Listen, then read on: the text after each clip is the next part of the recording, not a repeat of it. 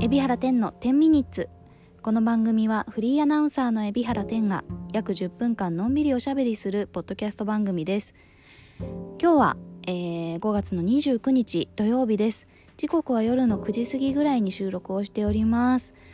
えーとなんかねここ最近私あのあのツイッター見てくれてる方はわかるかもしれないんですがなんか始発で仕事に行くことがちょっと多くてですね明日も始発で出かけるんですけれどもなのでこの、えー、ポッドキャストを収録したらねすぐに寝ようかなっていうふうに思っております。ただなんか始発ばっかじゃなくてですね昨日は終電から仕事だったのであのー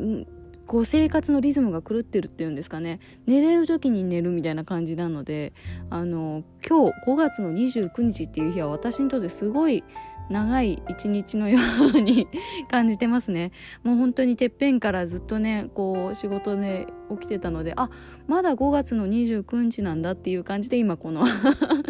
ポッドキャストを収録しております。で昨日があの金曜日の夜のいわゆる私は終電から仕事だったわけなんですけれども金曜日の夜の電車の終電って言ったらやっぱりねコロナの前はいやコロナになってからもかもしれないんですけどやっぱり人が多いイメージですよね、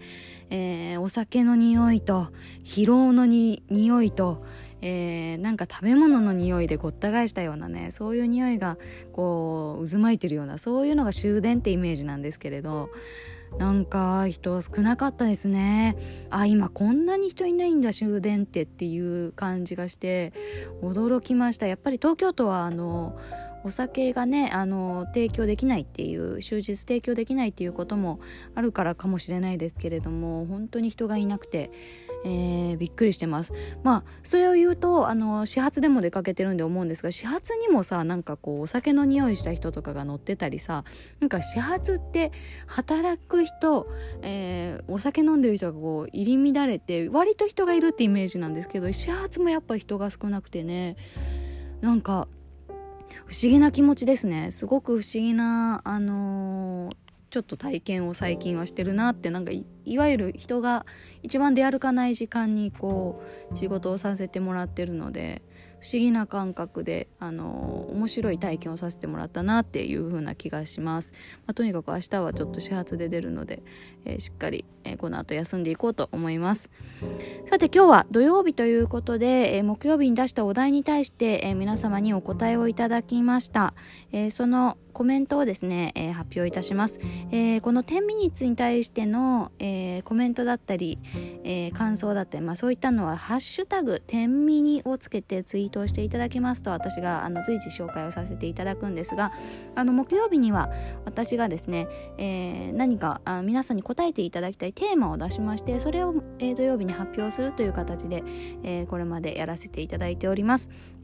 で前回木曜日に出したお題があのー、なんか自分の中でこうスピリチュアルというか迷信的なものジンクス的とかそういったもの信じてるものありますかっていう質問をさせていただきましたねなんかこうちょっと非現実的なんだけどこれだけはあのー、やってるんだよねとかいう癖癖というかあの何ていうのおまじないみたいなものがあったらちょっと教えてもらいたいなと思って、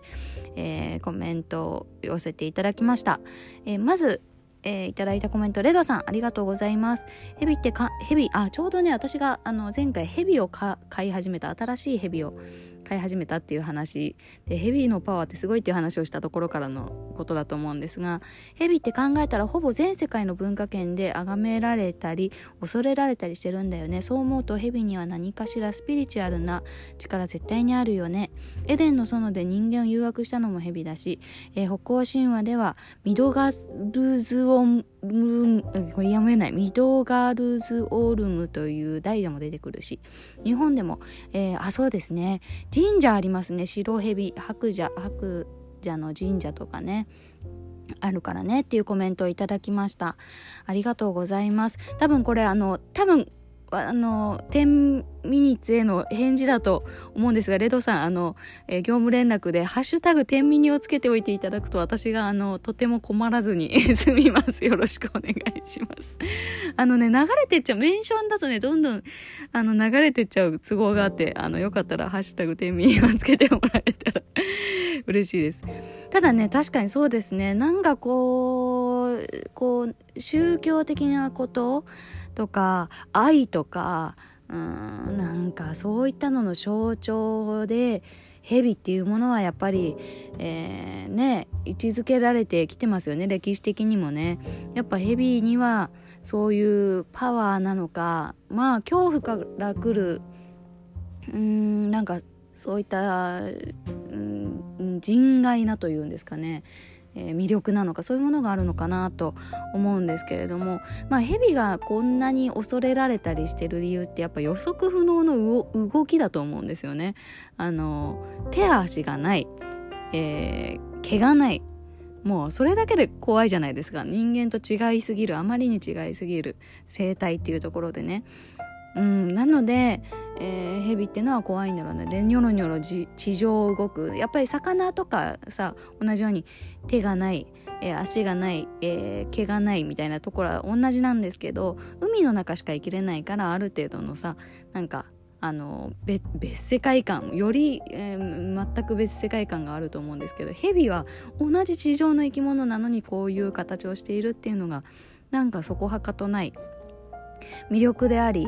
えー、恐怖の対象なんだろうなと思います。でもねほんと可愛いんですよ。ヘビってね。あの手と足がないことがねすごく可愛いんですよ。一生懸命体で、えー、うねうねさせて、えー、進もうとしている姿とかね。うんなんか一生懸命すごく臆病な生き物なんですね。この間のニシキヘビもねあの逃げ出したとか言って、えー、捕まえられてましたけれどもあのニュースを見た時にも私すごくあのーこれは蛇側の気持ちというか飼い主側の気持ちというか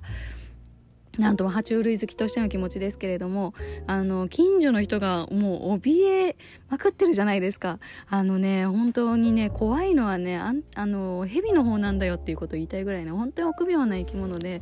あのどうにかして狭いところに隠れたいって思うところとかねもう全部可愛い。だから自分が弱いことを知ってんですよ蛇はね。手が手と足がないことによって弱いこと。何の話？これちょっとスピリチュアルと関係なくなっちゃったんですけれども。ただ弱いことを分かって臆病であって狭いところに隠れるそういう習性を持ちつつもあの体型を長年維持してるっていうのはもうまさに神秘ですよね。というところで私はヘビが好きなのかないやなんか単純に飼っててヘビという生き物が可愛くて可愛くてまあしょうがないんですけれどもねということで皆さんにヘビの魅力は改めてお伝えをしたいと思います。ありがとうございますレードさん。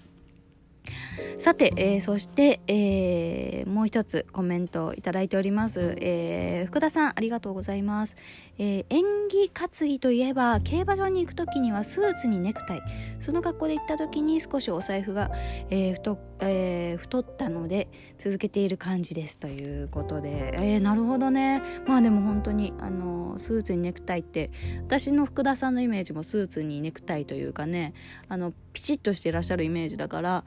あの大事なことだと思います。なんか私自身も験担ぎじゃないんですけどここぞって時にはうん例えば下着をあのえのここぞっていうのはそういうここぞじゃないんですけど下着を勝負下着に変えるとかはありますね。あのピチッとしていく。えこれがあの何かの運命をえー、身なりを整えていくっていうことが何かこう良い運命になっていくんじゃないか。特に競馬なんか紳士のね、えー、遊びですからやっぱピチッとしてた方がいいでしょうし私もここぞっていう仕事の時はやっぱりピチッとしていたい。気持ち的にもピチッとしていたいから下着も勝負下着をつけていくとかねなんかやっぱあるんだと思います。うん。あそういうのはすごく大事にした方がいいような気がする。特に身なりはね、あのー、身につけているから自分自身が分かりますよね。その感覚がこう研ぎ澄まされる感じがね。えめちゃくちゃいいうーんことだなって思います。私もまた最近なんかちゃんとこんなご時世だから あんまり出かけないからこうちゃんとした下着をつけてなかったのでちゃんとした下着をつけようと 思いました。何がなくてもつけようかなと思いました。ありがとうございます。ということでコメントありがとうございます。えー、ね、スピリチュアルなこと何を信じてるかなってとこで私はこの間前回の木曜日には蛇のねそのしあの神聖な力というかパワーというかねなんか引き寄せるパワーとかあの突き放すパワーとかを信じてるって話をしたんですけれども、まあ、それ以外にあの自分自身でやっているジンクス的なものもちろんさっきの勝負下着の件もそうですね。勝負下着の件もそうだけど他に何やってるかなって思うとあでも結構いろんなことやってるかも。結構願掛けはかなりしていますね。本当に本番前にはあのー、一回あの何、ー、て言うんですかね。心の中で祈りを捧げるじゃないですけどなんかうん、それがやっぱり私の中での一回、あのー、必要なこと、えー、ルーチンにはなってるかなって思います。聞いてるかどうか分かんないですよ。失敗する時もあるし。ただそれが必要だなって私の中では思っています。まあだから結局自分で自分を鼓舞することってすごく重要ですよね。うん。それがあのーえー、神様に届いてるのか届いてないのか。それは別として自分自身でやるぞっていうこの気力をね出していくっていうためのルーティンはなんかあの皆さんもお持ちだと思いますけど持ってるといいよなっては思います。さてそろそろお時間です。でもまあ、お時間ですし私も寝る時間です。そろそろね。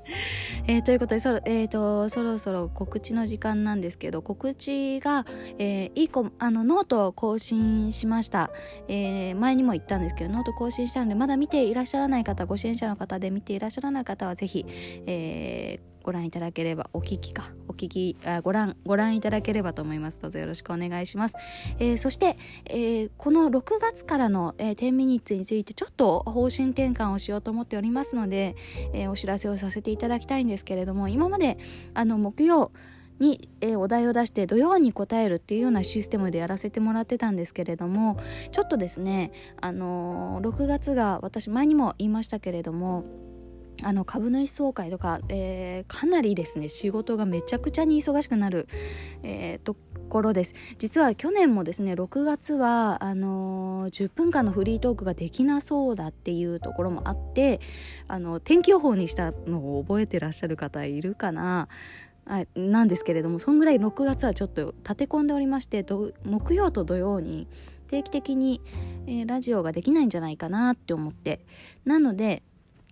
えー、一旦お題のを出すのはちょっとお休みをさせていただいて、えー、木曜と土曜の、まあ、できうる限り、えー、配信をさせていただくフリートークをさせていただくという形にさせてもらおうかな何度もさせていただくって言ってる。